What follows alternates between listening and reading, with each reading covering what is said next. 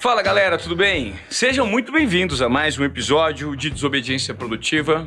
E o nosso convidado de hoje, eu vou já te antecipar. Se você estiver fazendo uma caminhada, se você estiver lavando uma louça, fazendo um exercício na academia, ou eventualmente uma viagem né, no seu carro e ouvindo o nosso podcast Desobediência Produtiva, eu sugiro que você anote algumas coisas num segundo momento. E se você estiver nos acompanhando no YouTube, de repente você possa voltar um pouquinho o seu vídeo e acompanhar é, mais uma vez o que a gente vai debater com ele hoje, porque eu considero o nosso convidado de hoje uma pessoa muito influente, principalmente relacionada ao que está acontecendo hoje na sociedade. Ele entende muito de finanças, é um cara que usou a inteligência há um tempo atrás para se reinventar e hoje provou que essa reinvenção faz tanto sentido nosso convidado faz parte de um grupo grande que está relacionado a finanças e que tem a XP por trás.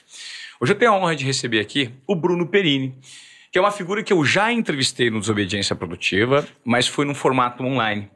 E como a gente tem trazido uma galera muito barra pesada aqui com conteúdo sensacional, eu acho que esse momento do presencial, quis dar uma oportunidade para mim de olhar olho no olho no período, para a gente se conectar com mais verdade.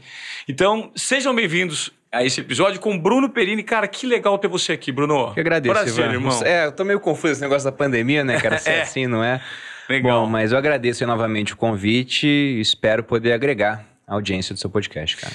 Poxa, Bruno, você é um cara que tem uma base militar, né? Você foi do Exército. Sim. E tem uma formação, pelo que eu já percebi e das entrevistas que fizemos, muito sólida. Você gosta muito de história, você Gosto. consegue fazer é, associações entre o que acontece na história e esse momento contemporâneo que a gente vive. Você tem um entendimento profundo é, sobre finanças, inclusive o seu curso é um sucesso para as pessoas que, que, que procuram uma educação financeira um pouco mais aprofundada, querem entender. E você também é, é, tá bombando em podcast. Né? Você está gravando um podcast comigo, eu sou um comunicador, né?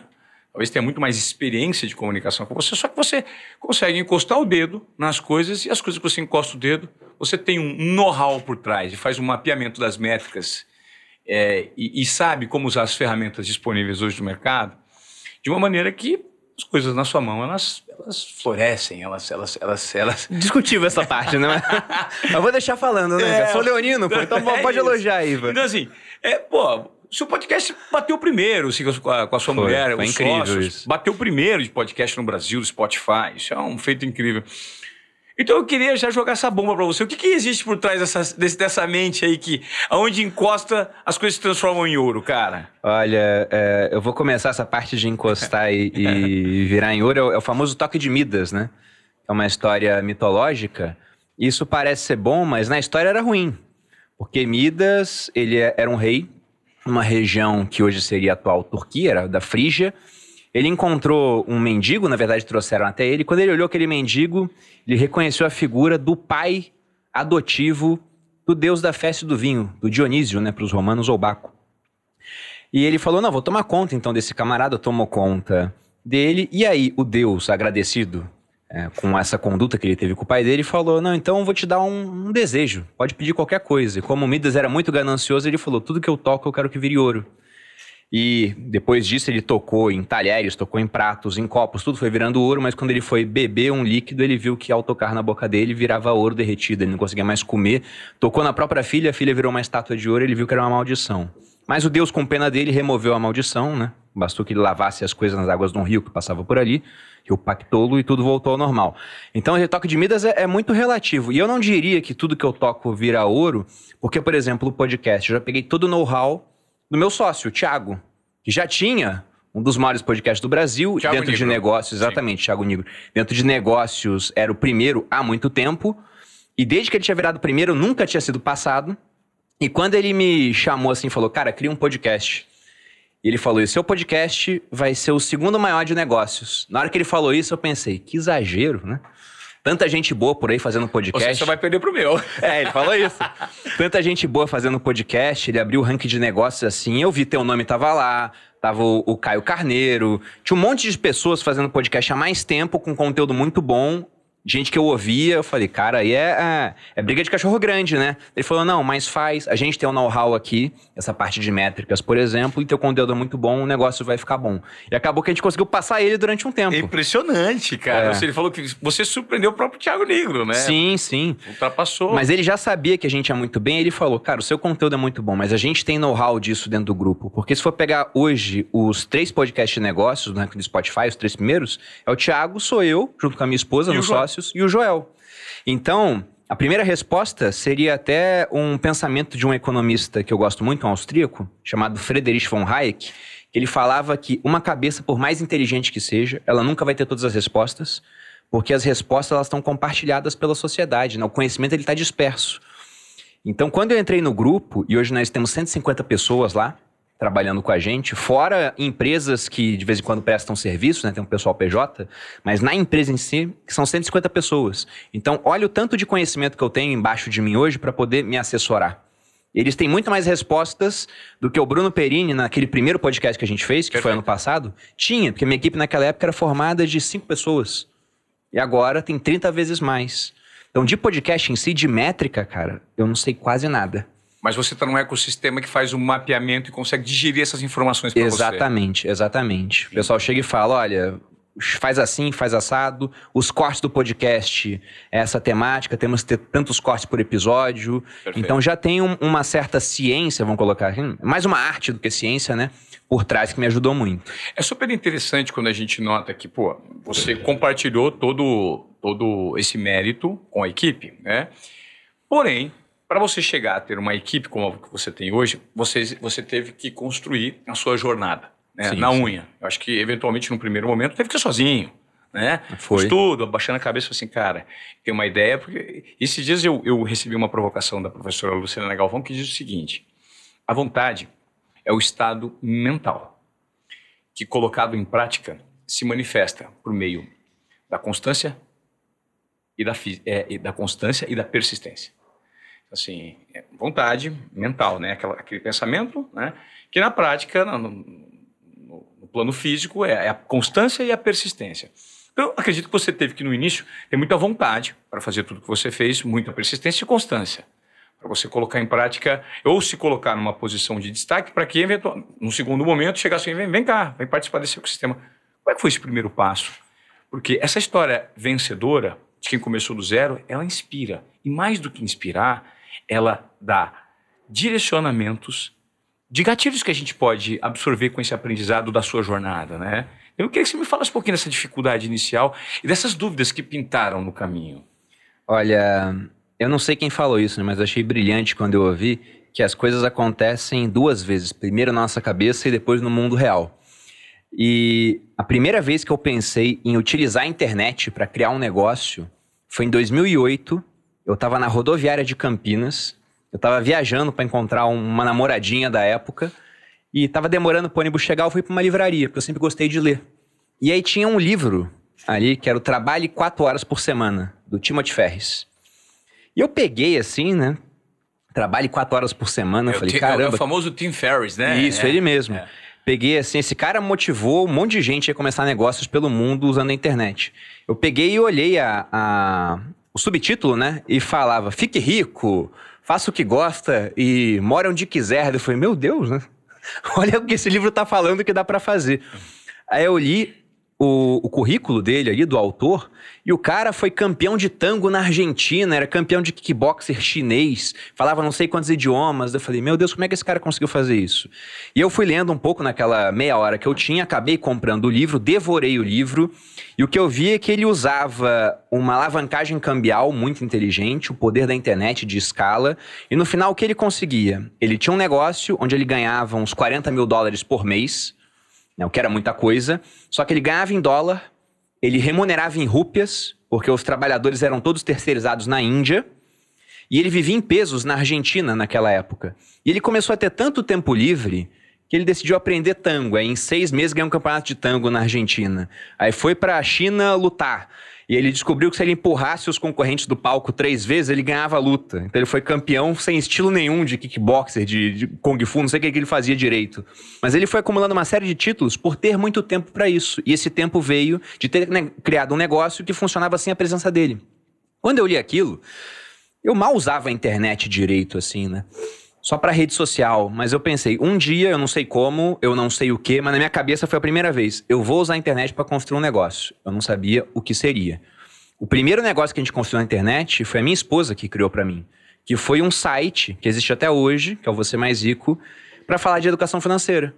Ela chegou assim e falou: ah, vamos fazer alguma coisa, né? Eu falei: ah, vamos criar um site. Como é que a gente faz isso? Compramos um curso e eu não tinha tempo para ver. Ela falou: então deixa que eu faço. Ela era universitária na época, tinha um pouco mais de tempo do que eu.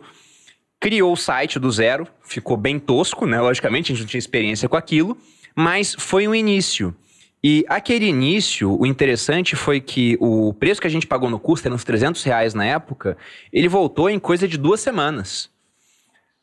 E eu falei, nossa, muito bacana, né? Porque o pessoal entrava no site, era pouca gente entrando, mas tinha publicidade. Inclusive, o curso, eu escrevi um artigo falando como aquele curso me fez criar aquele site e no final tinha um link para comprar o curso. Então, algumas vendas do próprio curso que eu usei já pagaram o custo do site. Eu falei, esse negócio é bom, porque agora ele me gera um pouquinho de dinheiro, mas que não depende de mim. Aí depois desse site, a gente teve a ideia de criar um para ela, em outro nicho, falando sobre lifestyle, que foi o Você Mais Fitness. E, na minha opinião, aquilo ia ser um negócio que ia gerar uns mil, dois mil reais por mês para contribuir com os investimentos que a gente fazia todo mês. Eu comecei a investir com 17 anos e nunca mais parei. Eu queria até um milhão, eu queria ter até os 30 anos um milhão. E estava indo. Só que no meio desse caminho, a minha esposa ela me mostrou mais potencial na internet do que eu enxergava na época. Ela começou a usar a rede social. Perfeito. E no começo eu falava, larga isso, é perda de tempo, vai escrever pro site. Só que eu estava fazendo um negócio muito errado quando eu dava essa opinião para ela porque a gente não sabia na época, mas a minha esposa é disléxica. Então ela tem muita dificuldade para escrever. Ela demora muito mais para escrever, tem que revisar mil vezes o texto para não ter erro, né? E mesmo assim passa alguma coisa, eu tinha que revisar novamente. E ela é muito simpática, é muito carismática. Então eu estava tirando ela de rede social ela estava no Snapchat, já tinha 500 pessoas assistindo, para colocar ela para escrever para um site onde ela tinha muito mais dificuldade e onde também tinha umas 500 pessoas acessando por dia. Só que no site tinha três comentários por dia, na rede social tinha 50 pessoas rindo, chorando com ela. Então, na hora que ela me mostrou os números e tava igual, a gente não ganhava um real com aquilo ainda. Mas na hora que ela me mostrou os números, eu imaginei na hora 500 pessoas na minha frente. 500 pessoas é coisa pra caramba. Muito. É que hoje as pessoas perderam a noção, porque estão há muito tempo em casa ou nunca viram 500 pessoas antes, mas tem cara que tem mil seguidores, acho que é pouco. Mil seguidores é sei lá, o, o, tamanho disso, né? Eu servi em quartéis que você viu um monte de gente parada na frente e não eram 500 pessoas. E eu fiz uma conta também. 500 pessoas comprando algo de dois mil reais dá um milhão. Então, se a gente conseguir vendas desse pessoal, né, que eles comprem alguma coisa nossa, talvez essa única iniciativa da minha esposa já torne tudo que a gente fez até agora, em termos de poupança, de abstenção do consumo, de investimento, praticamente irrelevante, digamos assim, se claro. a gente conseguisse replicar aquilo. Sim. É, e você, na verdade, descobriu que você estava pedindo para que ela jogasse na zaga, sendo que ela tinha características de ataque né? Cabeceava bem, chutava falta bem. Você queria que ela jogasse na zaga ali. Na zaga ela tem uma extrema dificuldade, porque não sabia defender, sabia atacar. É. E esse mapeamento.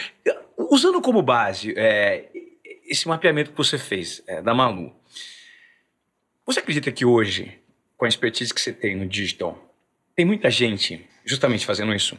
Jogando de atacante sendo que tem que ser zagueiro, jogando de lateral sendo que tem que ser meio campo. E se sim, como fazer hoje, Bruno, para descobrir em qual posição de fato você se destaca, cara?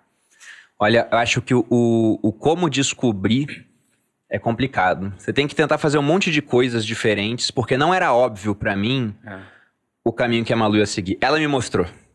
Ela que descobriu. Ela direcionou, né? Exatamente. E aí, o meu único mérito e eu falo que essa é uma das características que eu mais gosto na minha personalidade, é que eu mudo de ideia rápido quando eu vejo que estou errado. Eu não me apego a um posicionamento. Se você Perfeito. mostrar para mim, Bruno, sua opinião tá errada por conta disso, disso e disso. Eu olho e vejo, caramba, faz sentido.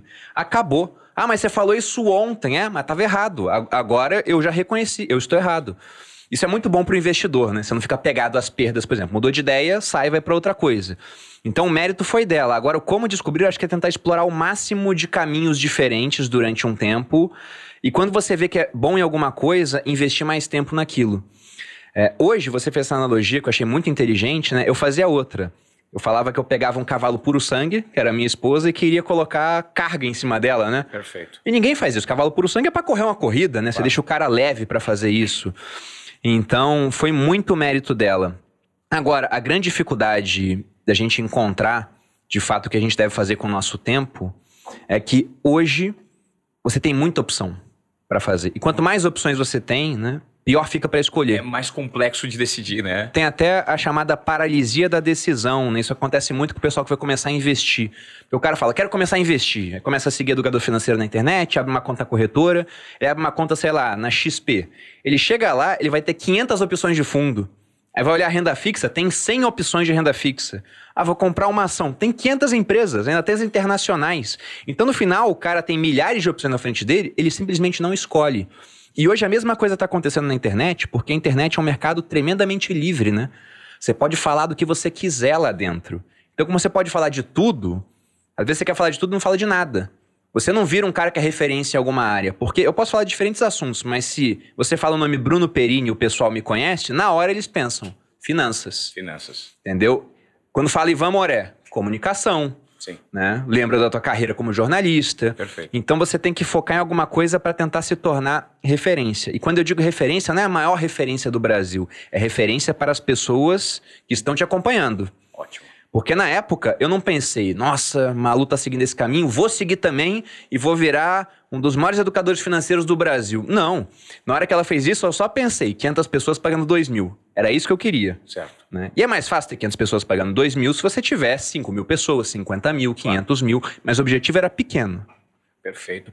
É, você, você falou sobre essa, essa liberdade que a internet proporciona hoje, e a gente nota que talvez a maior dificuldade de quem esteja nos ouvindo aqui nos Obediência Produtiva, eu gostaria de fazer um apelo para você. Compartilhe esse conteúdo com quem você acha que precisa é, receber esses insights, essas provocações, porque aqui o nosso objetivo é gerar valor para você está acompanhando o podcast, para que esse conteúdo seja compartilhado e que você mande a sua sugestão pelo arroba desobediência produtiva, arroba Ivan Moré. Print esse episódio, porque quanto mais pessoas a gente conseguir atingir por esse conteúdo, maior é a corrente de desobediência produtiva que a gente consegue estabelecer, porque hum, isso é um tipo de educação, e né? acho que é, o mínimo até, Ivan. Por que não compartilhar com os 10 mil mais próximos, pô? Não é nem com muita gente, não. Ou bate na porta do vizinho com o celular na mão. Tem um, um minuto para a palavra do Ivan? Aí mostra ali, não, o podcast.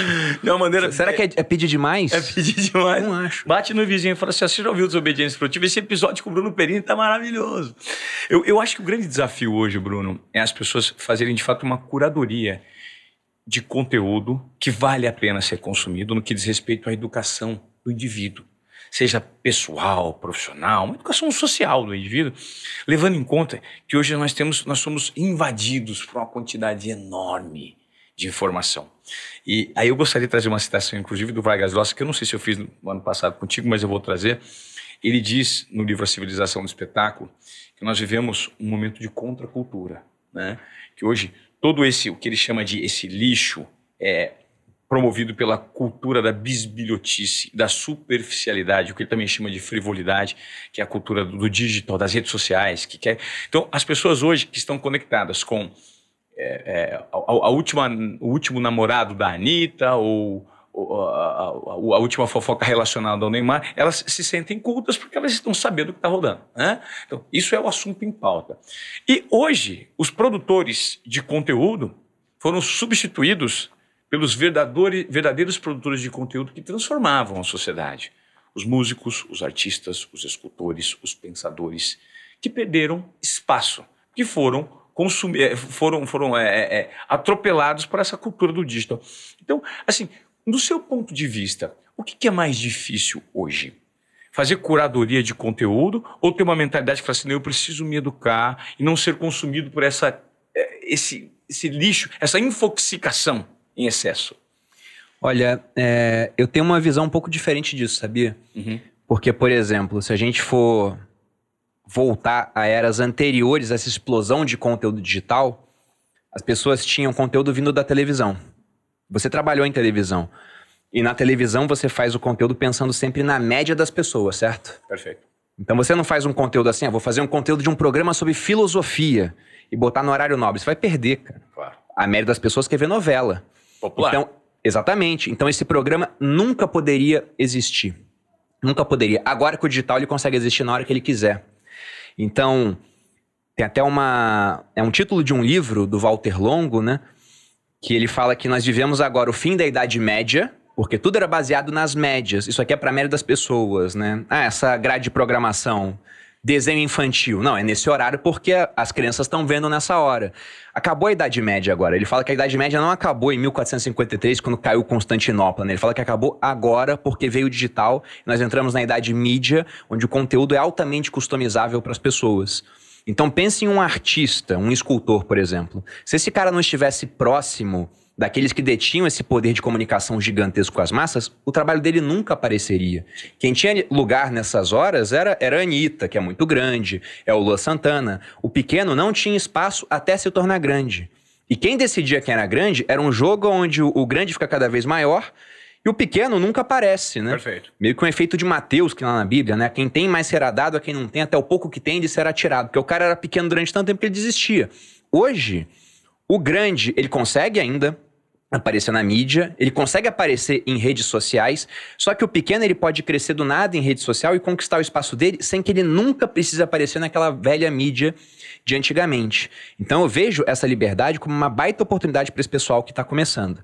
E lógico que, como você tem muito conteúdo, você esse tem o é desafio bônus, né? de, de e, é consumir. achei maravilhoso que você trouxe o bônus. E esse bônus ele é evidente, né? Tudo sim. tem bônus e ônus. Tudo sim, na vida, sim. né? Inclusive as coisas, como você, o toque de Midas, o bônus é virava ouro, mas como é que você vai beber ouro? Exatamente, né? Exatamente. E o ônus talvez acho que você vai complementar agora. É, e agora para as pessoas você tem muito mais conteúdo a ser consumido. E tem muita claro. besteira na internet. Claro. Porque besteira dá muito view, pô. De vez em quando eu faço os comentários mais sarcásticos no Instagram, é quando explode, né? Entendi. Quando eu falo de, sei lá, investir em, em, CDB, né? Tem três compartilhamentos. Quando eu faço uma piada, né, falando da minha vida com a minha esposa, tem 300. Perfeito. Mas esse é o ponto, né? O Sêneca tem uma frase onde ele fala que nenhum homem sábio se revolta contra a natureza. E a gente sabe que a natureza do homem é procurar entretenimento, aquilo que ele gosta mais, né? Nem todo mundo gosta de estudar. Ir em direção do prazer, né? Exatamente, a gente gosta dessa parte. Então, quem faz conteúdo relacionado a entretenimento sempre será maior do que quem faz conteúdo relacionado à educação, por exemplo. Só que o ponto é que, como agora esse cara que faz conteúdo de educação, ele consegue iniciar o negócio dele com investimento investimento praticamente zero, ele tem muito mais chance de permanecer no negócio de educação. Porque antigamente ele começava, não ganhava dinheiro e ele desistia. Então hoje está muito mais fácil as pessoas buscarem educação na ponta, com quem elas querem aprender. Porque antes elas entraram numa faculdade para ter um professor que nem conheciam. Hoje, elas sabem, não, eu quero aquele professor ali, e vão atrás do cara, conseguem achar. Quem quer aprender comunicação hoje, pode aprender diretamente contigo. Perfeito. E há um tempo atrás não tinha. Você tem que fazer uma faculdade de jornalismo, a gente tem um exemplo aqui. Exatamente. É, a Giovana trabalha comigo, né? A Giovana está aqui. A Giovana virou case, ela está vivendo um período, inclusive, de transformação, do ponto de vista não só a Giovana, existem várias outras Giovanas. Pô, esses dias nós fomos numa reunião e falamos, um bate-papo para um cara que estava sentado do outro lado da mesa, que foi professor universitário por muito tempo. E eu falei, ela está pensando em largar a faculdade. Ele falou, não faça isso. E aí quando você vai perguntar se ela aprende hoje, não ela, qualquer Giovana no lugar, ela aprenderia mais aqui estando comigo ou na faculdade? Muito mais aqui. Né? Por quê? Porque você aprende na ponta, no final. Porque analisei o histórico dessa pessoa, sei o que eu quero e quero aprender aqui na prática. E isso funciona. E a internet promoveu esse encurtamento. Já apostando né, com foco nesse tema que nós entramos, eu queria que você me falasse como é que você se transformou numa das maiores referências de educação financeira no Brasil. O seu curso ele é disputado à tapa. Qual que é o segredo por trás disso? É o background histórico que você conseguiu fazer. É, histórico que eu digo de muito conteúdo, de muito estudo, e que você consegue, por meio de adaptações metafóricas, fazer analogias que façam sentido, e isso faz com que o seu conteúdo fique robusto? Olha, se eu for procurar motivos para isso, né, a gente tem uma visão analítica melhor do que sintética. Né? Quero dizer o quê? Agora que eu já estou com um curso muito bom, é fácil eu pegar isso relativamente mais fácil e tentar destrinchar para achar os motivos. Só que lá atrás, quando eu estava começando, se eu falasse os motivos que eu acho que iriam me diferenciar dos outros, todo mundo falaria besteira. Na verdade, quando eu fui começar, o pessoal falou que o mercado estava saturado, porque já tinha o Thiago Nigro, a Natália Arcuri e o Gustavo Cerbasi. Três, né? Hoje, se eu bato o carro em uma árvore, cai educador financeiro, assim. Tem um monte de é. gente surgindo, pessoas incríveis. E que também continuam prosperando. E isso, e conquistaram o lugar deles. E tem muito cara que é pequeno, que a gente não vai ouvir falar, mas o cara hoje já ganha muito mais com isso do que ganhava em um emprego e tem muito mais liberdade. Mas eu acho que o que me diferenciou falando com os meus alunos foi principalmente o fato de que as pessoas elas saíam do curso e tinham gostado muito do que aprendiam lá. Tanto que elas faziam muita propaganda gratuita disso para outras pessoas. Indicação. Indicação. Foi o que aconteceu. E isso não foi planejado. O, o planejado inicial era, eu sempre falei isso para minha esposa, eu quero que os meus alunos saiam daqui tão gratos a ponto de, sei lá, encontrar com ele na rua e falar: tudo bom, Bruno? Esse aqui é o meu filho de cinco meses, chama Bruno. Em sua Uau, homenagem. Eu queria isso. Ah, Legal. Acho que não aconteceu, né? Mas, mas eu queria Até isso. Lá. Então, eu dava muita atenção para aquelas pessoas. Até porque eu entendi o seguinte: eu sou pequeno, eu tenho concorrentes muito grandes. E a internet é um mercado onde o vencedor pode levar tudo, né? Os grandes tendem a ser muito maiores do que os pequenos.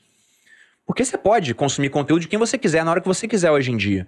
Então pensei, o que, que eu posso ter de diferencial no meu produto? Eu pensava, eu duvido que os meus concorrentes vão passar oito horas por dia respondendo dúvidas dos alunos. Então passava oito horas por dia respondendo dúvidas dos alunos. Oito horas por dia? Por dia. E naquela época a empresa era eu e minha esposa. Eu cheguei a fazer acupuntura na mão, assim, porque ficava, né? Dava tendinite por conta de esforço repetitivo. E isso, isso talvez ninguém saiba. E, as pessoas não, elas achavam, inclusive, né, depois de um tempo, quando era pequenininho, ninguém tinha dúvida que era eu. Quando chegou na época da turma 8, 9, o pessoal pensava que eu tinha contratado alguém para se passar por mim. Né? E Aí elas iam me testar. Perguntava no Facebook, depois ia no Instagram. Eu falava, ah, eu vi que você perguntou no Facebook. Nossa, é você mesmo. E era. Entrega. Exatamente, era muita entrega. Então, por conta dessa grande entrega, né? Quando você dá alguma coisa para as pessoas de bom, elas querem retribuir. E essa retribuição acabou fazendo com que o curso ficasse muito famoso. E só através de boca a boca, porque eu só comecei a investir nessa parte de post patrocinado esse ano. Então, até esse ano, eu nunca tinha feito nada disso. E nesse ano eu lancei a turma 13, 14 15. Então foram 12 turmas apenas com tráfego orgânico. Somente com os alunos falando para outras pessoas que o conteúdo era muito bom. E isso é, é muito poderoso, se a gente for pensar, Ivan, na, na evolução dos meios de, de atingir a massa, né, através de, de publicidade, a gente vê que tem muita coisa que começa dando certo, quando é um macete que ninguém conhece. Perfeito. Aí depois aquilo vai se massificando, muita gente usando e para de dar certo. Então você pega, por exemplo, imagina o cara que botou o primeiro outdoor em uma cidade, né? Se não tem outdoor nenhum, vira uma atração turística, o pessoal tira foto, né? Agora, a hora que enche de outdoor, o cara fica meio cego para aquilo. Perfeito. Igual em site, o cara botou o primeiro banner num site, ele aparece. De repente, se tem muito, você fica cego. Tem até um termo para isso, é a cegueira de banner. Você mostra um artigo pro cara, o cara lê o artigo todo, você pergunta no final, qual era o anúncio que tinha no meio? Ele nem sabe. O pessoal pula no Instagram aqueles posts patrocinados, não curte, né? Se ele vê que é patrocinado, ele já pula, ele nem curte. Então dá certo? Dá, mas se todo mundo usa, começa a não dar certo. Telefone. Quando surgiu o telefone, o pessoal vinha ansioso falando telefone e criaram o telemarketing. No começo o pessoal atendia, hoje tem identificador de chamada, ninguém mais quer atender. Claro. E-mail. Eu lembro quando a internet chegou no Brasil, a minha mãe ansiosa para responder os e-mails dela. Hoje você recebe 30 e-mails por dia, você não quer nem ver o e-mail, você começa a trocar de e-mail quando tem muita gente mandando e-mail numa caixa claro. para uma outra. Agora, o que, que sempre deu certo ao longo dessa caminhada e que provavelmente vai continuar dando certo no futuro? É indicação sincera de um amigo chegando para você, Ivan, fiz um curso com o Bruno Perini, cara, você tem que fazer esse curso. É o teu amigo, não é uma pessoa que você não conhece tentando te vender alguma coisa que vai ganhar uma comissão. É o teu amigo que não vai ganhar nada por isso, te dando uma indicação sincera, porque de fato ele gostou muito do produto. Ele já quebrou umas 5, 6 objeções de cara que eventualmente pudesse aparecer. Não, e o cara talvez nem faça o meu curso agora, mas aquilo fica na cabeça dele. Pô, se eu for fazer um curso um dia, Bruno Perini. Às vezes outra pessoa pergunta para ele, ele fala: "Olha, eu não fiz, mas me falaram muito bem do Bruno Perini. Isso acontece no meu Instagram. Sabe quando o pessoal envia o direct errado? Sim. Né? Aí de vez em quando aparece assim: faz o curso desse cara. Fulana fez, não foi a pessoa que fez. e adorou. Aí eu vou lá e agradeço. Poxa, muito obrigado, né? Cara, e esse é o poder do marketing de indicação. Só para vocês terem uma ideia, Bruno, eu vou pedir aqui que os seus números, você não tem problema falar de números, não, não. dos cursos. Qual que foi... É... Eu lembro que quando o Joel me apresentou você, ele falou assim, pô, tava naquele, aquele primeiro grupo do Joel. Lembra aquele primeiro de, uma, de, um, de um mastermind que, ele, que não, não funcionou? Sim, sim. E ele vai falar assim, cara, aquele ali eu errei. Acho que tinham 14 ou 15 pessoas, ele me colocou. Tinha, tinha até mais gente, mas compareceu muito pouca gente porque era um negócio que. Se as pessoas não pagam, elas não vão, né? É, exato. As pessoas acontece? não pagam, não vão, não dão valor. E aí, é, eu me lembro que o Joel falou assim, cara, esse cara vendeu o curso. Qu- quanto tempo, quanto dinheiro você fez assim em abertura de carrinho? Dois, três minutos, você fez milhões. Me, me conta assim, me dá esses números, porque eu acho que deixa o papo mais interessante. Porque de repente, você que não conhece o Bruno, fica evidente. A gente traz o poder da metáfora aqui para vocês entenderem do tamanho do nível de, de, de assertividade e de impacto que o seu, o seu conteúdo ele, ele gera nas pessoas. Bom, acho que é interessante primeiro falar o faturamento da primeira turma. Porque não é do nada, né? Às vezes o pessoal pensa, nossa, então vou criar um produto online e vai vir milhões em questão de minutos. E não. A primeira turma que eu fiz, eu queria vender 30 vagas, porque quando eu era tenente no exército eu tinha 30 soldados. Então eu sabia que para 30 pessoas eu dou aula bem. Essa era a minha A, métrica. a- a- a comparação era o, era o Era isso, era isso. Então eu falei, eu vou vender 30. E aí eu abri a primeira turma do Viver de Renda, foi no dia 2 de agosto de 2017, que era o meu aniversário. Eu falei, se for no dia do meu aniversário, não pode ser ruim, né? É. A minha esposa, ela me preparou, falando, olha, prepara pra não vender nada. Na época eu tinha uns 500 views nos stories. Então tinha 500 pessoas me assistindo, eu queria vender 30. Eu falei, tá bom, vou preparar, né? Mas se vender um, já tá ótimo. Porque eu tenho um cliente, tenho uma pessoa, essa pessoa vai me dar feedback sobre o produto, eu melhoro. Se eu tiver só um cliente, é muita atenção nessa pessoa e esse cara vai ficar tão agradecido que vai falar para outras pessoas. Não é possível. Só que vieram os 30. Em uma hora eu vendi as 30 vagas. Em uma hora. Isso. E aí tinha um cara que já me seguia, que trabalhava com o lançamento de produto. Ele falou: você tá doido? 30 pessoas vai ficar as moscas, né? Não é que nem o presencial, cara. Vende mais. Ele falou: vende 100. Eu falei: 100? Tá doido, né? Pensei: 100 o suporte vai estar ruim. Eu falei: vou vender 50. Preocupado Aí com o suporte, hein? Sim. O pós atende pós-venda. Mas tinha um ponto, é que eu não precisava do dinheiro naquele momento. Era muito mais um teste. Perfeito. né? 30 já tinha dado uns 20 mil reais, assim. uns- não, não era 20. É, no final deu 30 mil. Tá. Foi o faturamento que eu tive vendendo 50 vagas, né? Então faz uma regra de 3 aí pra ver mais ou menos onde estava o faturamento dos 30. Mas a questão é que aquele dinheiro era um bônus. Porque eu só lancei o primeiro curso, eu queria ter experiência para poder lançar cursos de outras pessoas. A minha ideia inicial era ficar como alguém atrás das câmeras para minha esposa lançar produtos dela e pegar outras pessoas que eu via que tinham potencial em rede social, mas que não sabiam criar um produto. É isso que eu queria fazer. Só que eu fui lançando as, cursos, eu- as turmas do curso, foi dando tão certo que eu acabei mudando de ideia. Eu falei, não, vou me dedicar a isso, porque é aquela história de alocação do seu tempo, né? Você tem um tempo limitado. Aí eu via que se eu alocasse o tempo no viver de renda, eu podia fazer muito dinheiro. E nas outras áreas, eu fazia dinheiro também, mas não tanto. Então eu comecei a focar no Viver de Renda. E lá na turma 8 do Viver de Renda, que foi uma turma que acabou entrando para a história assim, o que aconteceu foi que eu tinha ficado já um tempo sem lançar turmas, uns seis meses, que eu estava mal da coluna. Durante esse tempo eu continuei fazendo conteúdo, continuei alimentando as pessoas com conteúdo bom, reciprocidade, as pessoas retribuíam, falavam, nossa, eu vou fazer seu curso quando você lançar, eu quero fazer. E aí quando eu marquei a data do lançamento, a gente fez a abertura e eu queria vender 700 vagas, porque com 700 pessoas eu sabia que eu dava conta. Eu já tinha feito um curso para umas 600, sobrou tempo, eu falei, então eu vou aumentar mais 100. Só que em um minuto vendeu as 700 vagas. Um minuto. Um minuto. A quanto o ticket? O ticket era uns 1.400 na época. Você já fez mais de um milhão, hein? Foi. Fez 728, é. Aí, em um minuto vendeu isso. Minha esposa falou, fecha agora. Eu falei, nossa, mas em um minuto, calma, né? Aí fui fechar o carrinho com dois minutos. Só que quando você fecha o carrinho, quem tá preenchendo os dados de compra pode acabar de preencher e comprar. Aí nisso, quando eu fui atualizar, né? Já tinha dado 1.400 inscrições, que era o dobro do que eu queria, e em três minutos. Então entrou um faturamento de 2 milhões em três minutos, que foi mais de um milhão em um minuto, mas é a métrica que a gente conta é essa, 2 milhões em três minutos. Uau! E foi o meu maior faturamento que eu tinha até então. E veio em três minutos. O pessoal começou a falar: você ganhou dinheiro em três minutos? Eu falei: não. Eu ganhei dinheiro ao longo de, de seis meses, né? Ou talvez até mais, se for contar todo o tempo que eu demorei para juntar esse conhecimento. Só que eu recolhi todo ele nesses três minutos. Mas o interessante é que aquilo não foi planejado, Iva. Eu não queria vender o dobro. E quando eu vendi o dobro, eu só comecei a pensar: como é que eu vou entregar um suporte bom agora, que foi o que trouxe até aqui, se tem o dobro de pessoas para isso? E eu quis vender só um pouquinho a mais porque eu tava me recuperando de uma hernia de disco. Eu tava mal da coluna. Eu não queria ficar 10 horas por dia assim, né? respondendo. Cara, então, olha, olha, Bruno, quando você me fala isso, só, eu, eu percebo uma característica, que é uma característica de, que, que te diferencia, que diferencia os grandes campeões e, e que eu vou dar uma frase que diferencia. Você não estava focado no dinheiro. Não. Você estava focado na transformação, no suporte e na maneira como você ia atender as exigências de quem tinha expectativas sobre o seu produto. O dinheiro era mera coincidência. Tanto que você, se você deixasse 5, 10, 15, você ia vender 5, 10 milhões. Possivelmente. Só que na minha cabeça ia acontecer o seguinte, né? Tem vezes que eu encontro com alguns produtores que os caras falam: Nossa, eu faturei 10 milhões em tal época e hoje eu faturo 1. Né? E ele fala: O que está acontecendo isso? Eu falo: Cara, será que teu, tua entrega, teu suporte tá bom? Porque às vezes você vende muito e aí a entrega é tão ruim que ao invés de ter uma propaganda positiva, acontece o contrário, né?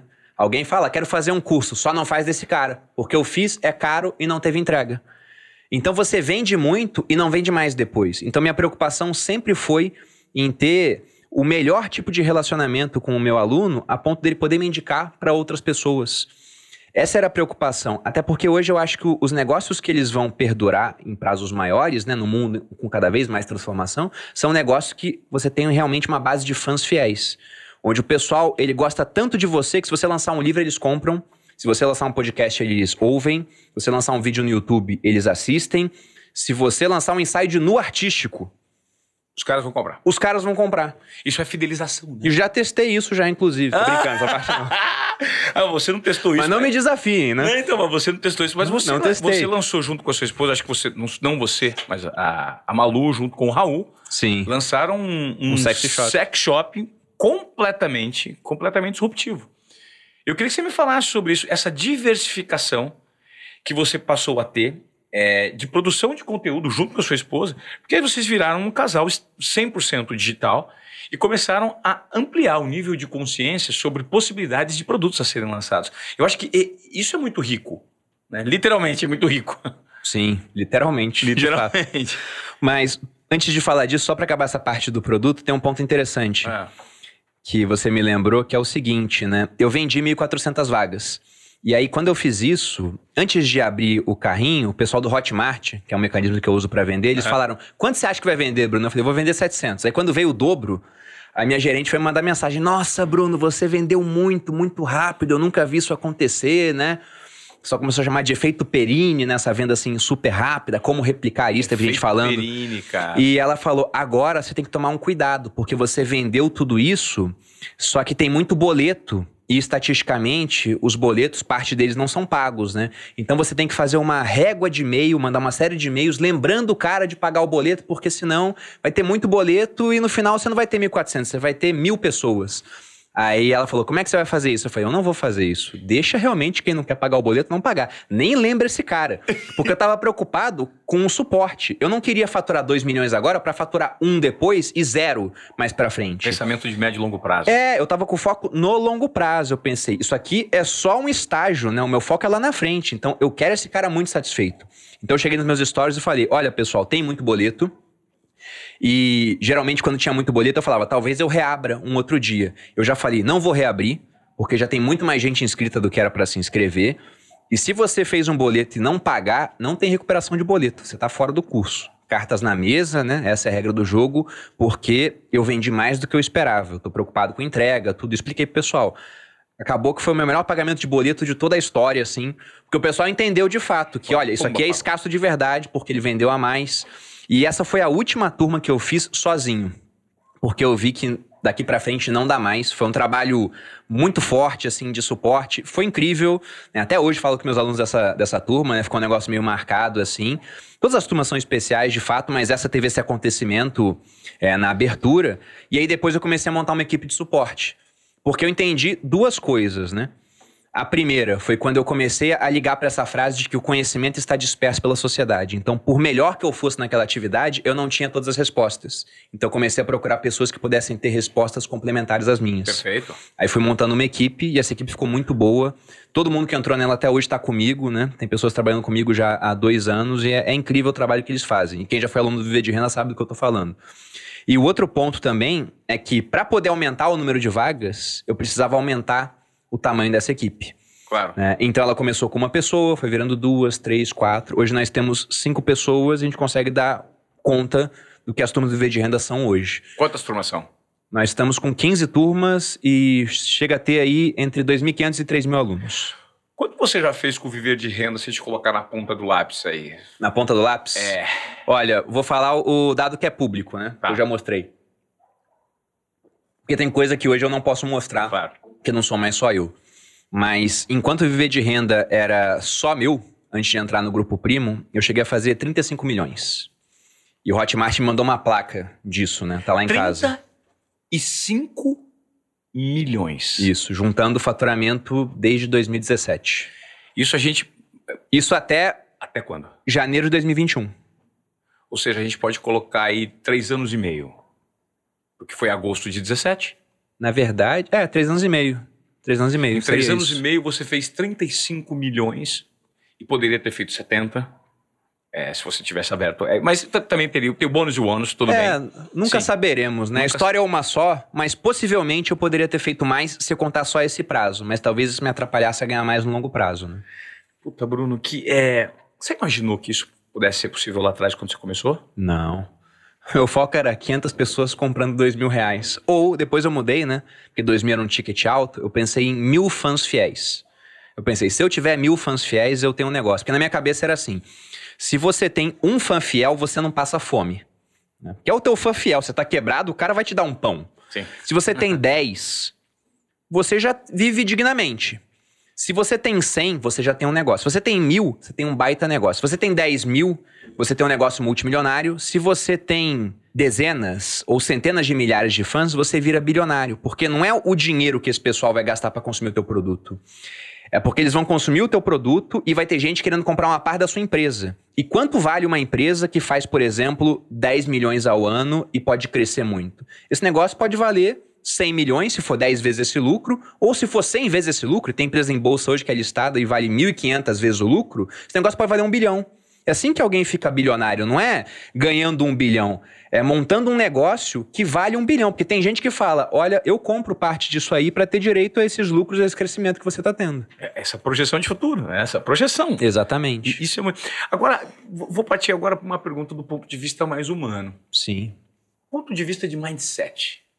Como lidar com uma projeção, uma relevância e um sucesso garantido pelas métricas do mundo em que nós vivemos, que é a métrica financeira. É a métrica que mais conta hoje, né?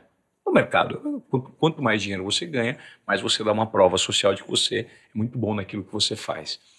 A pessoa, Bruno Perini, por trás disso, como é que você regula o seu ego, as relações humanas que você mantém, que você dá continuidade?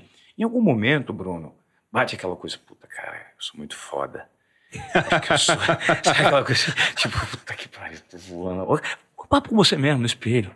Vai tomar banho, cara, eu sou um monstro. Acho que eu vou mudar minha postura aqui. Não será que, será que eu vou nessa festa desse jeito? Será que eu vou, vou. Como é que é esse jogo, essa comunicação interna na cabeça do Bruno? Pelo pouco que você me conhece, você acha que eu faço isso? Pelo pouco que eu te conheço, não. Porque você chegou hoje aqui é, e você foi solícito da mesma forma, da mesma forma que foi pela primeira vez que eu te chamei. Eu noto que a sua roupa não muda, a sua simplicidade é a mesma. Agora eu quero saber o que passa na tua cabeça e como é que você faz para que isso seja colocado em prática. Como não é, é, é, se embebedar com esse sucesso e esse volume muito alto de dinheiro é, que está sendo assim, arrebanhado, que é fruto de um trabalho, mas no, no estado de um dedo, cara. Olha, dividindo em duas partes a resposta, né? Primeiro, essa, essa parte pessoal, assim, de ego. Eu acho que é muito fácil ter o ego sob controle, porque na internet você conhece uns caras insanos, assim, né? Você se acha muito bom até que você conhece um outro cara que você vê assim, nossa, esse cara é, é- esse cara é demais, É né? um monstro, né? Exatamente. Então, quando eu era do Exército, por exemplo, eu era primeiro lugar da minha turma. Me formei como primeiro de artilharia em 2010. Então, por uma métrica objetiva. o primeiro, de artilharia, então assim, você atirava muito bem? É, artilharia, eu atirava muito bem, mas é- tinha a ver com tiro de obus, né? Como se fosse um canhão. Você vai disparar pra cair 20 km à frente, por cima de uma cidade pra cair num campo. É isso Tá. que a gente fazia. Perfeito. Mas eu era ótimo dentro do que eu fazia. Eu era o melhor por métricas objetivas. Mas eu já vi uns caras que eram muito bons em coisas que eu não era, por exemplo. Tinha cara que era melhor na parte militar, tinha cara que era melhor na parte de ensino. O negócio é que eu era muito bom em ambas as partes. Então, na internet, a mesma coisa acontece. Dentro do nicho de finanças, é um nicho gigantesco, você tem renda variável, tem renda fixa, você tem criptomoedas, você tem negócios. Eu acho que eu sou muito bom no geral, mas eu sempre vejo caras que especificamente são melhores do que eu em alguns pontos. Então, eu nunca falo que eu sou o melhor. E quando eu vejo alguém falar, eu penso, caramba, né? Que arrogância. Porque com tanta gente no mundo, você acha realmente que você é o melhor? Talvez por algum momento muito breve você seja, mas depois você não é mais. Então, eu não me acho o melhor, eu nunca me achei. Essa parte do ego ela fica muito sob controle. Nunca tive problemas com isso. Agora, quanto à parte do dinheiro, imagino que seja muito fácil se deslumbrar, né? Um tanto de claro. dinheiro chegando e começar a gastar até mais do que você pode. Só que eu tinha na minha cabeça que eu queria ser rico, e isso eu tenho desde muito novo, porque não é que tenha faltado coisas na minha infância. Meus pais nunca deixaram faltar nada, mas também nunca sobrou muita coisa. Então não tinha dinheiro para levar uma namoradinha no cinema, por exemplo. Até o exército apareceu como um caminho natural, porque com 17 anos eu saía de casa e começava a ganhar um salário. Que era de 400 reais na época. Sim. Eu até brinquei com a minha irmã. Quando eu ganhar o primeiro salário, vou comprar um computador, um tênis, vou começar a investir. Ela falou: teu primeiro salário é quanto? É 10 mil? E era 400, né? Mas eu fiz isso, eu comecei a investir meu dinheiro porque eu não queria replicar o que eu tinha visto os meus pais passarem. Meus pais fizeram muita dívida, são ótimas pessoas, mas não foram boas na gestão do dinheiro. Meu pai era um cara muito desligado e minha mãe é uma pessoa muito descontrolada. E a pergunta que eu quero fazer rápido, interrompendo esse raciocínio, você transformou a vida dos seus pais agora? Também? Sim, sim. A minha mãe deu um apartamento. Na verdade, ó, se eu for pegar, isso é maravilhoso. Né, o que a gente conseguiu fazer com o dinheiro. Falam que o dinheiro ele muda as pessoas. Eu acho que não, ele é só um amplificador.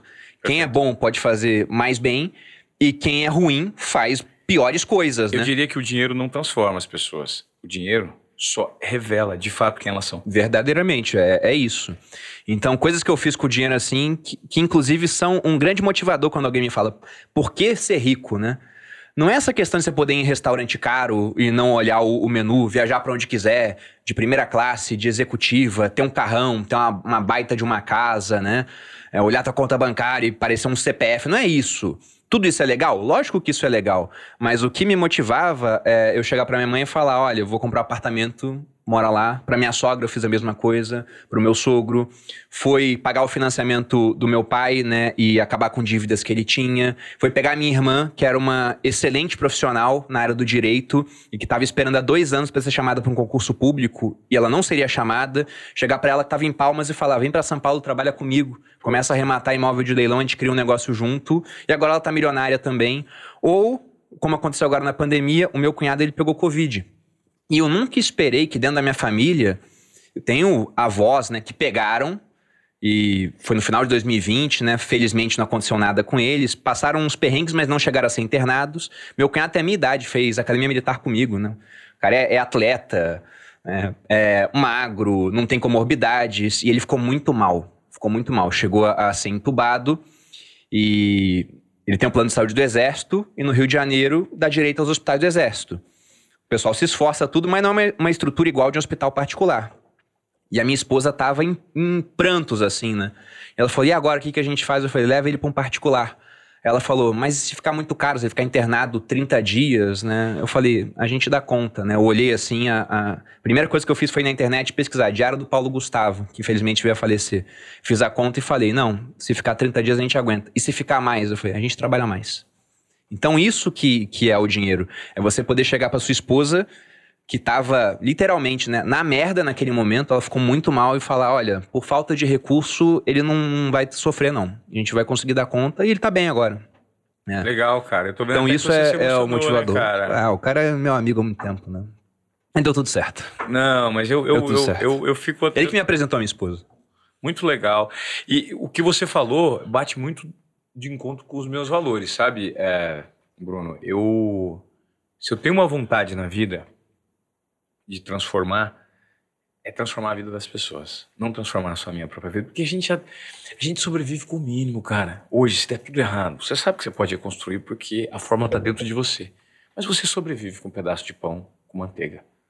Se tiver comer pão com manteiga no almoço, é, no café da manhã, no almoço, tá achando, você, tudo bem, você vai sobreviver. Agora deixar de dar para um filho, deixar de dar para uma pessoa que você ama.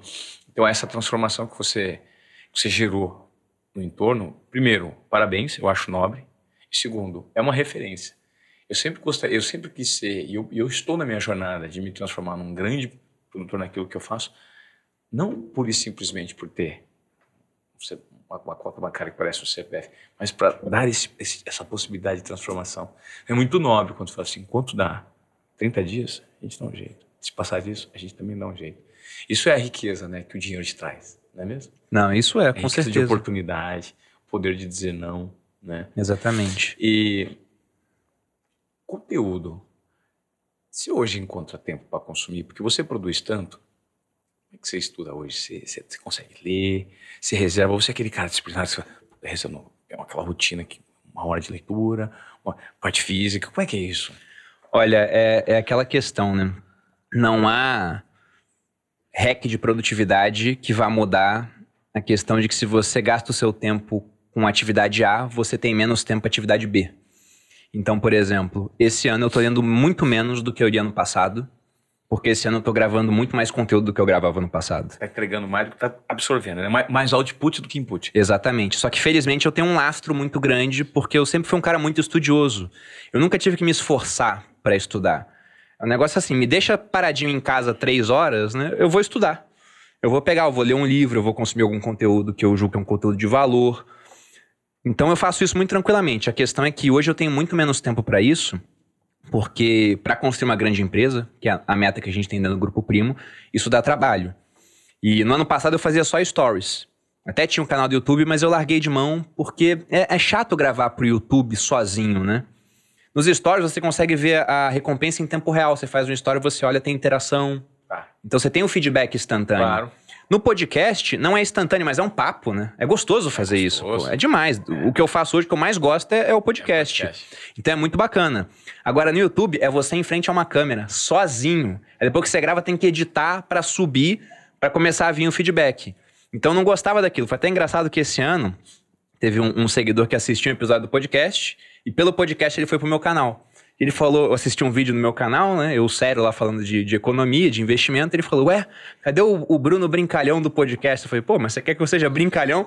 lá eu tô num papo com cinco pessoas, é que eu tô sozinho, né? Não tem Dando como uma fazer. aula, né? Exatamente. Mas hoje eu tô consumindo menos conteúdo do que no passado, é, porque eu tô produzindo mais conteúdo. Só que graças a esse tanto de conteúdo que eu consumi lá atrás e um conteúdo que eu julgo que é muito relevante, isso me ajuda a produzir conteúdo mesmo consumindo menos. Porque o negócio é, se você fica só viciado nas novidades, né? E é muito fácil isso acontecer, porque todo dia tem muita novidade. Muita. Todo dia, pô. Agora a pauta é, é o Afeganistão, semana passada era Cuba, na próxima semana vai ter outra diferente. E a todo momento, pautas fortes que capturam a atenção das pessoas. Você se deixa seduzir por aquele assunto, né? Porque todo mundo se preocupa com as pessoas, é natural. Você olha uma tragédia, você fala, nossa, fiquei impactado com aquilo. É, mas o conteúdo que eu consumi era um conteúdo, por exemplo, de história. E o que já aconteceu lá atrás, os ensinamentos, né? Tem até um ditado romano que fala que nada muda mais do que o passado, mas em si vai permanecer como é. Então, esse tipo de lição eu posso aproveitar para os dias de hoje para produzir conteúdo. Nós, nós vivemos, né? A humanidade ela, ela vive de ciclos. E tudo que foi novidade volta a se repetir, volta a ser novidade de novo e depois. Você acredita que o ser humano, nessa transformação digital que nós enfrentamos, ele enfrenta, ele vive hoje, ele tem a oportunidade de, de experimentar, experienciar a maior transformação da história da humanidade no planeta ou não? Para a nossa geração? Não. Levando em, em, em, conta toda a humanidade. Pegar o histórico do, da humanidade aqui, a evolução cognitiva. É, a gente não pode ignorar a evolução, a revolução cognitiva, a revolução. É, a revolução cognitiva, eu estou puxando pela ideia que os sapiens, há 8, 10 mil anos foi a revolução agrícola, Sim. Né, que a gente teve o domínio do trigo, inclusive existe a provocação. Foi nós que dominamos o trigo ou o trigo que nos domesticou, né? domesticou. Nós sim, domesticamos sim. o trigo ou ele domesticou. Nós tivemos as outras revoluções, a revolução industrial, e hoje nós temos ainda a, a, o que as pessoas não sabem, né, Bruno? Porque o, o, o império, o maior império hoje, é o império. O império em dominância hoje é o império ocidental. O que as pessoas esquecem é que 95% da história da humanidade, o império oriental foi que dominou, né? tudo. Levando em conta toda essa timeline que eu citei para você, Você acredita que o ser humano está vivendo um momento de poderes mágicos? Olha, acho que essa palavra mágico, para qualquer tipo de pessoa que não viveu depois do século XX, ela caberia bem, né? Porque vamos analisar a velocidade em que as coisas estão mudando. Se a gente pegasse um europeu, que a gente estuda história ocidental, né? Então, para dar um exemplo que está mais claro na cabeça das pessoas, pega um europeu do século XV e transporta ele no tempo para o século XVI, o que, que vai ter mudado na vida do cara, assim, na maneira como ele vivia? Nada. Muito pouca coisa. Ele vai, é, muito pouca coisa. Ele vai ouvir falar que descobriu um lugar chamado Brasil, né? É. Ou as Américas, não sei o que, um novo mundo. É só isso que vai ter mudado. Transporta mais 100 anos, vai ter algumas mudanças, mas são mudanças sutis, não são muito perceptíveis. Agora você pega um cara que tinha 40 anos em 1950, transporta ele pra cá. Olha o, o quanto mudou. Na verdade, se você voltar 10 anos, há 10 anos eu não usava o WhatsApp, não tinha Uber. Se tinha, eu não usava ainda, não tinha conhecido. O WhatsApp eu comecei a usar em 2013. Transmitir, a gente podia fazer esse podcast aqui ao vivo, por exemplo, né? Qual seria o custo disso? Nada. Zero. E há pouquíssimo tempo, sei lá, seis anos, quem fazia isso era só a Rede Globo. E que gastavam. O caminhão de transmissão da TV Globo, eu, eu pude viver isso. O caminhão por satélite, que o link não cai, custa milhões e milhões de dólares. Tudo comprado em dólar para você fazer uma tran- transmissão de um jogo de futebol. Que hoje as 40 mil pessoas podem fazer 40 mil transmissões ao vivo do próprio aparelho na palma da mão. Exato. E sem gastar nada para isso. Hoje, com um aparelho desses aqui, a gente tem acesso a mais informação do que o Bill Clinton tinha quando ele estava na Casa Branca com a CIA à disposição dele, né? Uau! Isso é mágico. E se alguém quiser entrar na Globo, vamos supor, né? A, Giovana queria ser repórter, né? ainda quer. Não, não quer mais. Não quer mais. Mas se a Giovana, vamos supor que ela quisesse ser repórter ali, ali na Globo, o que o pessoal fala, não, não tem espaço pra você aqui. Ela pode falar, então eu vou criar meu próprio jornal. E vai pro YouTube e cria um jornal. E ela pode chegar a ter mais audiência do que a Globo. Sim. Dependendo do que ela faça lá. Ah, não tem espaço para um programa de rádio novo hoje. Você cria o seu rádio através de um podcast. Né? Então, com baixíssimo investimento, você consegue hoje alcançar milhares de pessoas. E isso é realmente mágico, é, é transformador. Né? É até um clichê, mas clichês são clichês por um motivo. A gente vive na melhor época possível para se estar vivo. A gente teve uma pandemia agora, onde um monte de gente morreu, foi tremendamente trágico. A economia ficou fechada durante um tempo. Eu só pensava, isso aqui é ruim, mas se acontecesse há 50 anos, seria muito pior. Porque o que tinha de meme na internet falando da pandemia, cuidado, né? O pijama é traiçoeiro. O pessoal estava engordando em casa. Né? Quando há 50 anos, o pessoal está morrendo de fome. A fome voltou a aparecer por conta da pandemia, mas teria consequências muito mais trágicas lá atrás. Porque hoje, através da revolução em termos tecnológicos, a gente consegue produzir muito mais com muito menos. Perfeito. O ser humano, hoje, ele, ele é mais consciente desse volume de informação. Com esse volume de informação que ele, que ele absorve, ele é um pouco mais consciente na sua avaliação? Ou existe muita gente sendo massa de manobra e vivendo ainda direcionada por outros? Eu tenho um dado interessante que o Ricardo Bazara compartilhou comigo, que diz o seguinte: é um estudo de Stanford que revela que, na humanidade, 70% das pessoas são massa de manobra. 10% são do mal e 20% são do bem. E existe uma alternância de poder entre os 20% do bem e os 10% do mal. E ele exemplifica, inclusive, o momento em que o Hitler estava no poder, ele fazia parte desses 10% e que direcionava a humanidade é, para o mal. Isso é um estudo que revela. Você acredita que esses 70% hoje estão criando mais consciência e posicionamento crítico ou eles continuam sendo massa de manobra? Massa de manobra, né? É, né? É gado. A massa é a massa. Isso, isso não vai mudar. Se você pegar história de revolução, quem faz revolução não é, não é o povo. O povo tá fazendo a vida deles, pô. Tá trabalhando. A gente citou o Harari aqui do Sapiens, né? Tem uma frase muito interessante no Sapiens que ele fala que a história é escrita por alguns poucos indivíduos, enquanto o resto do mundo ara campos e carrega balde de água. Porque é isso. A massa continua sendo a massa, ela continua vivendo a vida dela, e você tem essas pontas, né? E esse pessoal que faz revolução. A revolução acontece quando? Você pega, por exemplo, estava tendo protestos em Cuba. Se o governo cubano fosse cair, não é porque o povo ia derrubar, é porque no governo você tem alguém no poder e você tem pessoas próximas ao poder insatisfeitas. E esse cara vê uma oportunidade, ele vai e derruba o cara. Então, esse pessoal usa o povo para manobrar. É sempre assim. Você pega qualquer revolução, Revolução Francesa.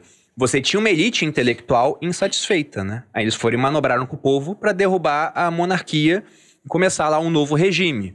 É, você pega a Revolução Bolchevique, Revolução 17 na Rússia, a mesma coisa. Os socialistas eram pessoas que estavam na França, nos cafés de Paris, né? Com papos e conversando e com teorias e falando que, olha, a revolução ela vai começar em países industriais, porque afinal muita exploração da mão de obra.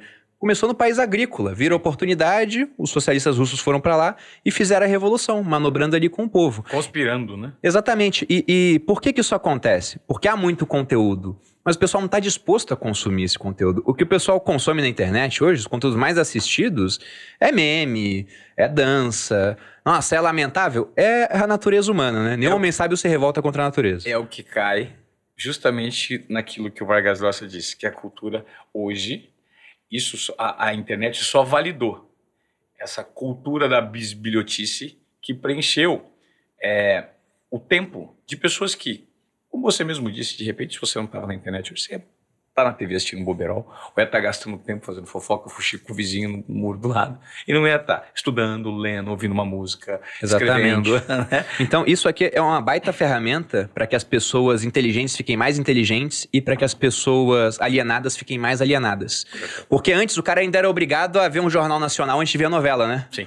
Agora não, ele fica na página de meme enquanto tá passando o jornal. É. Vai começar a novela, vai pra novela. Exato. Então dá para ficar até mais alienado, mesmo tendo muito mais acesso à informação na palma da mão. Perfeito, perfeito. Cara, eu acho que eu passaria o um dia conversando com você, Bruno. Eu porque fico lisonjeado. É, eu, eu, é, é tão gostoso assim. Eu acho que. Uma vez eu conversei com. Foi, foi com o Rafa Velar, eu acho. Que eu acho que a principal característica que transforma é, uma pessoa em alguém de fato atrativa é o poder intelectual, né? E pessoas interessantes são pessoas interessadas. Sim. São aquelas pessoas que se interessam por assuntos, se interessam por. Se você se interessou por vir aqui, em compartilhar seu conteúdo, você se transforma em uma pessoa muito interessante por isso, né? Pela, pelo leque de, de lentes que você consegue desenvolver raciocínios e, e trazer pontos de vista. Para a gente ir encerrando, mesmo alguém com essa formação com esse hábito de estudo, de consumir conteúdo, o digital te proporcionou você ter muito mais acesso à informação e se capacitar cada vez mais. Mesmo assim, você enfrenta micro derrotas no dia a dia. E qual que é o seu mindset para lidar com elas? Para inspirar quem está nos assistindo. Porque as pessoas, é, elas olham para você, puta, hoje o Bruno fatura 35 milhões com o curso dele, hoje faz parte de um grupo está muito maior, está escalando tudo isso. Qual é derrota e qual é briga interna que, independentemente do seu nível de dinheiro, seu nível intelectual, todos os seres humanos enfrentam? Olha, é, a gente está numa fase agora no grupo onde tem uma avaliação lateral, assim, né, entre as pessoas, né, do pessoal que está nos cargos de liderança para os liderados e dos liderados para o pessoal do cargo de liderança. Então é uma avaliação 360. E ontem, numa reunião, tá falando sobre como dar feedback, para que você não machuque as pessoas com isso, né? E aí demos alguns exemplos. Eu pedi feedback para pessoas do, do, time. E teve um feedback que foi dado para mim que eu falei: se eu for pedir feedback para várias pessoas, esse vai ser o principal. Que era: eu preciso de mais do seu tempo. Queria que você desse mais atenção para essa parte do negócio, porque você é um cara que tem muito para agregar. Só que se eu for pedir um feedback para minha esposa hoje, ela vai falar a mesma coisa. Você está é, passando muito tempo fora, precisa dar mais do seu tempo para mim. Se eu for falar com a minha mãe, com meu pai, com os meus avós, são pessoas que eu amo, né? fui criado pelos meus avós todo mundo vai pedir mais tempo. E infelizmente eu não tenho mais tempo para dar. Então essa é uma derrota diária, porque eu queria ter mais tempo para passar com a minha esposa, para falar com a minha família, para dedicar ao meu negócio, só que qualquer pessoa, do mais pobre ao mais rico, só vai ter 24 horas por dia. E no meu negócio eu tento inclusive ter pessoas que multipliquem o meu tempo, que consigam fazer as coisas dependendo do mínimo possível de mim. Mas uma forma de sofrer menos derrotas nessa área é um pensamento do Marco Aurélio, era um imperador romano, era conhecido como imperador filósofo, era um estoico. Segundo Maquiavel, foi o último dos cinco bons imperadores de Roma, né, numa fase, uma dinastia chamada Antoniniana. Né? É, e ele falava o seguinte, e até isso se alterou nos dias de hoje. A frase que ele falava lá virou nos dias de hoje: viva cada dia como se fosse o último.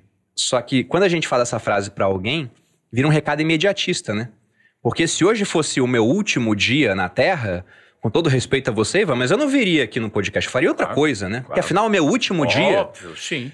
o estímulo também seria: nossa, é meu último dia, me dá todo o meu dinheiro que eu vou gastar esse negócio todo aqui em alguma outra coisa, né? Vou passar com as pessoas que eu amo, abraçar todo mundo. né? Mas seria um dia que, se não fosse o último, no dia seguinte eu teria estragado muita coisa. Porque eu não teria preocupações além daquele dia. E a frase do Marco Aurélio, apesar de ser uma mudança sutil de palavras, muda todo o significado. Porque não era viva cada dia como se fosse o último. É execute cada ato da sua vida pensando que ele pode ser o último. Então, quando eu entrei nesse podcast aqui, pensando nessa frase, eu tenho que pensar: e se esse for o último podcast que eu vou gravar na minha vida? E se essa for a última vez que eu vou ver o Ivan? Então, pensando nisso, eu tenho que me dedicar a isso de corpo e alma e não ligar para outras coisas que apareçam por aqui. Tenho que te tratar da melhor maneira possível, né? Porque se for a última vez que eu estiver na sua frente, eu quero que você tenha uma boa recordação de mim. Claro. E da mesma forma, se eu for malhar, eu tenho que pensar, essa vai ser a última vez que eu vou malhar na minha vida, né? Então se dedica a esse negócio para que faça uma diferença na sua musculatura. Se eu for jantar com a minha esposa, é o último jantar que eu vou ter com ela. Se eu for fazer amor com ela, é a última vez. Você vai se preocupar mil vezes mais com o prazer dela por conta disso. E afinal de contas, é a última. Então eu acho que isso muda todo o mindset de uma pessoa. Essa pequena mudança sutil de palavras, né? Maravilhoso, essa provocação faz total sentido. Eu acho que a gente não poderia terminar esse, esse bate-papo de uma maneira, num nível maior e com uma provocação para você que está aqui ouvindo Desobediência. Já que você falou de fazer amor, a gente, eu deixei uma ponta solta só, que foi exatamente verdade. a parte do, É do, verdade, do é sex shop, que eu não posso deixar. Pô, você, a Malu lançou um, um, um sex shop junto com o Raul Senna, mas disruptivo. Eu queria que você falasse, pô, quando você chega e fala assim, pô, isso aqui eu valido, não valido, e você também erra, às vezes, o outro investimento ou não? Sim, não, até hoje, é normal, né? Só que aquele negócio, no- na caminhada dos investimentos, os ganhos acabam fazendo os erros ficarem irrelevantes. Porque, vamos supor que eu monte uma carteira, compre 10 ações e eu erre em 5, né? E erre bem feito, assim, né? Perca tudo em 5 ações. O máximo que eu vou perder é 100% em cada ação. Então, se eu investir 10 mil em cada uma, né? Perdi 10 mil em cada uma, perdi 50 mil.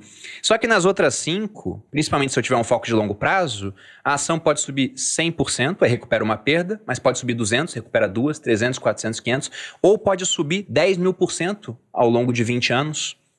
Nada impede que isso aconteça. E uma única ação que suba 10 mil por cento acaba com as falhas das ações que caíram 100%. Ela paga tudo aquilo. ela Exato, é, é só deixar o tempo passar que as coisas vão se acertar. E sobre o sex shop, esse é um negócio da minha esposa. Né? Mas eu acho muito interessante até a transformação, porque eu me casei com uma estudante, ela estava na faculdade na época. E hoje eu vejo, ela virou uma mulher de negócios, com participação em diferentes empresas. E o engraçado foi que em 2020 ela começou a falar mais essa parte de sexo na internet, da maneira dela. Ela falou: Olha, eu tenho uma preocupação que eu não quero parecer vulgar, então quando eu falar quero você do meu lado, às vezes, pra gente ver que é um casal, para que as pessoas não entendam que falar disso é estar disponível né, para alguma coisa. E sempre que ela fala, ela procura falar com uma roupa que não tem um decote provocante, algo assim. Eu falei, ah, não tem nenhum problema. Eu confesso que no começo eu fiquei meio relutante. Eu falei, nossa, será que vai expor muito nossa intimidade? Mas a gente já expõe intimidade pra caramba na internet, então não foi nada além do que a gente já fazia, no final das contas. E quando ela começou com isso, ela não começou também pensando em dinheiro. O negócio acabou acontecendo. Porque teve um monte de sex shop procurando parceria com ela, ela fez com um no final, tinha um cupom de 10% de desconto para seguidor e ela ganhava uma parte da primeira compra. Se eu não me engano, era 10% também. E aí teve mês que ela tava ganhando 15 mil reais com o cupom do sex shop. Aí eu, eu até falei pra ela, falei, caramba, você tá ganhando 15 mil reais pra botar rasta pra cima de vibrador. Eu tinha jurado morrer pela pátria que eu não ganhava isso, eu ganhava 10 no final da minha carreira, né? Tinha jurado morrer pela Pois pátria. é. O pessoal fica até revoltado com isso, mas, mas ela brincava, mas eu faço as pessoas mais felizes, né? E mais gente, assim, Mais gente. tá querendo fazer isso agora. Então é um mercado. E a gente foi passar ano novo junto com casais de amigos e o Raul Senna tava lá. Aí quando ela falou esses números pro Raul, ele falou: caramba, mas se isso é, é do cupom, você tá fazendo tanto por mês de venda, a gente tem que abrir um negócio desse. Pumba, Aí a minha esposa falou: o que, que você acha? Eu falei: ué, vê entre vocês aí, abre. Mas eu deixei bem claro: eu não tenho como focar nesse negócio. Então não espere que eu esteja na parte administrativa, porque eu tenho que focar no meu. Por mais que a gente venha ganhar dinheiro nisso, não compensa eu abrir mão do meu tempo, alocação de recursos escassos. E é um tempo que as pessoas já me cobram que eu tivesse mais para outras coisas, para isso. Aí o Raul falou: não, eu faço toda essa parte administrativa, a Malu é só o marketing. Eu falei: ah, por mim, tudo bem, né? Se precisar de investimento, alguma coisa, a gente ajuda, mas se for assim, eu acho uma boa. Aí ela falou: tudo bem, vou fazer então, você fica só como um consultor para mim. Eu falei: tá bom. Então ela faz as reuniões dela, chega de vez em quando, e a gente sempre funcionou assim. Eu dou muita ideia no negócio dela, ela dá muita ideia no meu negócio, mas cada negócio é da pessoa. Tem, tem um pai da criança ali. Tá. Porque se a gente for pensar no que dá conflito, pense em um condomínio. É muito mais fácil dar conflito numa área comum, que não tem um dono, né? Então todo mundo quer opinar naquela área, do que dentro da tua casa ou da minha. Porque na minha casa eu decido, na sua você decide. Perfeito. Então a gente fazia assim: cada um dá opinião no outro, ideias não tem hierarquia, mas decisões tem. Então eu dou ideia, ela decide, é aquilo. E eu não posso falar mais nada. Eu dou, ela me dá ideia, eu decido e é aquilo. A, a, a lei do negócio cada um faz, mas ideias a gente aceita. E a gente foi discutindo vários insights que eles tiveram, também já usamos no Grupo Primo. Né? Para ser bem sincero, tem coisa que eu peguei de lá, assim, vi, isso aqui tá dando certo para eles. E eles estão vendendo pra caramba. Estão vendendo muito. Qual que é o E- sex shop pro pessoal comprar aqui? É Vibrio. O Instagram deles é a Vibrio. Beleza. E eles fizeram uma identidade bem bacana, tudo em, em preto e branco. E o nome eu também achei muito interessante, porque o primeiro produto de sex shop que a gente comprou, eu comprei pra minha esposa num site. E o site era alguma coisa tipo Palácio do Prazer, Casa da Luxúria, eram uns nomes muito. Muito. é, muito chamativo, né? Eu até brinquei com a minha esposa. Imagina o porteiro ligando pra cá, né? Dona Malu, chegou o negócio do Palácio Palácio do do Prazer. Embalagem roxa, né? É. não sabia como é que vinha. Então ela fez toda a questão de botar uma identidade bem sóbria, a ponto de. Teve uma seguidora que falou: olha, entregaram errado, o correio errou o endereço, entregou na farmácia na frente da minha casa, e é uma cidade pequena. A Malu falou: bom, ninguém vai saber o que, que é. A não ser que o cara tenha aberto. É. Porque não tinha como saber, e mesmo quando abre, ele tem uma folhinha que tá inicialmente escondido, e virou um negócio assim que tá vendendo muito, Ivan. Talvez até por conta da pandemia tenha acelerado um pouco isso, as pessoas mais em casa, né? Sim. E aí estão encontrando diversão tá ali, menos. Exatamente. Aí vira uma maneira da pessoa ter o prazer sozinho, né? Legal, é isso. Cara, Bruno, eu gostaria muito de agradecer o seu tempo, que eu sei que ele é valioso, como você Obrigado. compartilhou agora no final do podcast. Eu tenho certeza absoluta que esse é um dos grandes episódios da história do Desobediência Produtiva. A gente está caminhando para o episódio 100. Então, Nossa, assim, 100 episódios, cara. É, Pô, parabéns. 100 viu? episódios. Cara, obrigado. A gente está bolando um, um formato super interessante. A Luiz Helena já está convidada para o centésimo episódio. A gente pretende chamar outras pessoas para fazer um debate um pouco mais é, aprofundado de temas e ter pontos de vistas divergentes e convergentes também é, nesses 100 episódios, no centésimo episódio. Então, cara, eu... Luiz Helena Trajano? É. Olha, isso aí eu não posso nem. Não tem roupa pra isso. Não tá vindo, não. Ela já confirmou a participação e, eventualmente, você pode participar desse podcast também. Ah, Fica uma provocação. Bruno, gratidão de coração. Obrigado mais uma vez. É muito bom.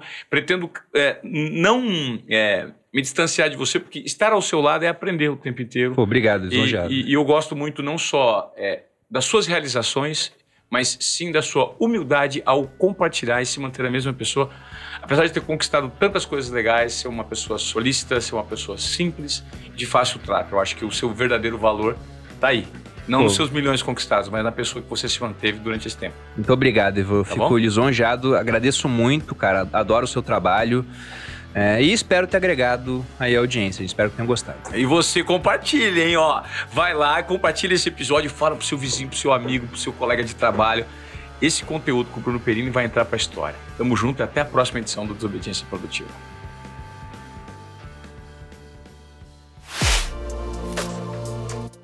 Estamos de volta com mais um momento Criptomoeda Wibix e eu tenho o prazer de receber aqui o Cássio Rosas, que sabe tudo desse assunto e está ajudando a gente a entender cada vez, em cada episódio, um pouquinho mais sobre o que é uma criptomoeda e como funciona o esquema da Wibix. Cássio, fale para mim a diferença e a importância que a Wibix passa a ter para micro-influenciadores, mas principalmente para nano-influenciadores. Ivan, beleza? Tudo bem? Cara, graças a Deus. Isso é muito legal. O que que acontece? Imagina que a gente viu a onda dos influenciadores nascer com todo esse universo digital. E eles estão aí para mostrar, provar e comprovar é, o quanto de fato influenciam massas. Nesse movimento, a gente viu nascer também os micro-influenciadores, né? que são aqueles influenciadores que têm pouco mais de 5, 10 mil, 20 mil seguidores. E nano-influenciadores é um movimento que começou na China, coisa de dois anos, três anos atrás, e que revolucionou principalmente o varejo e o digital com a participação deles. Basicamente, o que, são os nano-influenciadores? São pessoas como quem está ouvindo, eu, que tem lá pouquíssimos seguidores, tem seus colegas de trabalho, tem familiares, 400, tem amigos. 500 seguidores, Exato. 600. Mas o que, que é muito legal nesse processo, e vou falar como é que é o Ibix se encaixa aí como uma luva, que é, você tem um influenciador que ele tem muita notoriedade. E de fato ele é seguido por isso. Seja ele uma personalidade que já estava na mídia ou que nasceu no digital e cresceu e trouxe uma legião de fãs. Mas quando eu falo de nano influenciador, eu estou vindo para autoridade. Então ninguém melhor do que eu que conheço o Ivan para recomendar para ele um filme, um produto, Perfeito? um serviço, Claro. né? Porque de nada adianta, você fala assim, e pra gente fazer um comparativo, isso é muito legal. Então imagina que a gente tem uma grande autoridade em filmes, que é a Academia do Oscar, certo? Sim. Então eu tenho lá as referências, tem todo um processo e eu tenho os ganhadores do Oscar de cada ano. Ótimo. Como referência de autoridade, eu falo, pô, que legal, eu tenho esse filme, vou assistir esse filme. Mas eu posso virar pro Ivan e falar, Ivan, não assiste esse filme aí não que ganhou o melhor filme, cara. Que você vai dormir, você não vai gostar, você vai odiar. Você fala, esse é meu melhor filme. Eu falo, sei, cara, mas você não vai gostar. Por quê? Porque eu tenho essa autoridade, né? Eu tenho esse relacionamento com o Ivan. Como é que é o IBIX se encaixa aí como uma luva? É usar o poder dessa influência de cada uma das pessoas, aonde elas recomendam produtos e serviços e conteúdos e são recompensadas em Wibix por isso. E aí você faz uma equação onde você insere o consumidor dentro dessa equação do varejo, do comércio, da indústria, do serviço. Então antes, se eu tinha um impacto de publicidade e ou vendas, o consumidor era uma peça, é uma peça importante, mas como consumidor. Agora eu consigo participar ele da equação, recompensando ele com o IBIX, que é dinheiro. Isso é fantástico. Isso revela que o poder de influência desse nano-influenciador, né, o impacto que a mensagem tem para essas pessoas, que não são tantos seguidores, mas é muito forte. E muitas vezes o que eles deixam de perceber, quem não está atuando como nano-influenciador, é que isso tem um poder enorme. Você não precisa ter mil, 10 mil, 20 mil, mas se você tiver na mão 600 pessoas fiéis que, recomendam, que, que ouvem o que você fala, isso já é um poder de influência enorme. Enorme, absurdo. E imagine o seguinte, né, Ivan? Hoje a gente tem dentro das redes sociais, principalmente, o que chamam de dark social. Resumidamente, o que é o dark social? Ah, eu. O algoritmo faz com que as pessoas que interagem comigo e as pessoas que eu interajo recebam meus conteúdos com maior frequência e vice-versa. Entrar nesse dark social de forma impulsionada, ou seja, pagando as mídias, as redes sociais, é algo, primeiro, muito difícil e que, se você conseguir, é muito caro. O que, que você consegue com nano-influenciadores? É entrar dentro dessas bolhas. Então, você não entra, por exemplo, num grupo de família de alguém com uma mensagem. Através da Web que você consegue. Perfeito. Porque eu consigo compartilhar uma mensagem dentro do grupo de família, usando esse meu poder de influência com as pessoas que estão ali e disseminando a informação ou recomendando produtos e serviços para serem consumidos por eles. E eu ganho por fazer isso. Isso é muito Então isso é legal interessante. demais. Isso é, Isso é muito, legal demais. Isso é muito interessante. E eu acho que hoje, quem quiser, um nano influenciador que está nos ouvindo, Uhum. poxa, eu quero compartilhar o Ibix, eu quero saber como é que funciona, porque eu me interessei, Ivan. Como que eu posso me cadastrar? O que, que eu preciso fazer? Cara, super fácil. Hoje você vai baixar o nosso app, tem para Android, tem para iOS. Baixou, você vai abrir a conta que é gratuito. Criou essa conta, você já pode entrar em todo o ambiente ali de fidelidade que a gente tem para poder compartilhar o que você quiser, com quem você quiser, na rede social que você quiser e automaticamente você vai estar ganhando por isso. Fantástico. Está mergulhando num, num formato de moeda super inovador. Pode ter a oportunidade de ganhar por meio de certa forma de investimento também. Se você deixar Exato. seu dinheirinho acumulado ali, você fica Exato. ganhando com a Wibix, né? Então é super tranquilo, né, Cássio? E tem tudo para que quem começar a usar agora saia na frente. Exatamente. Parabéns. Esse é o ponto. É como todo pioneirismo, é né? sacado, é, é, é muito sacado, é muito sacado. Então você que está nos ouvindo aqui nos Obediência Produtiva, se você se interessou, vamos deixar o Instagram, arroba W-I-B-O-O, underline oficial, ou o nosso site, wibix.io, W-I-B-X.io. A gente está mostrando aqui para você que está nos acompanhando no YouTube, tem aqui o endereço, no nosso lettering aqui, e também tem, a partir de agora, a gente vai disponibilizar para vocês é, um QR Code. Né? Um Exato. QR Code. Só coloca o seu telefone aqui no QR Code que você já Isso. vai ser encaminhado para as plataformas da Wibix e aí você pode fazer o seu cadastro lá. É isso, Perfeito. simples, né? Simples, fácil, prático e rápido. Fantástico. Obrigado, Cássio. Valeu, Ivan. Tamo de Obrigado, volta eu. no próximo episódio, hein? Opa, sem dúvida. Valeu.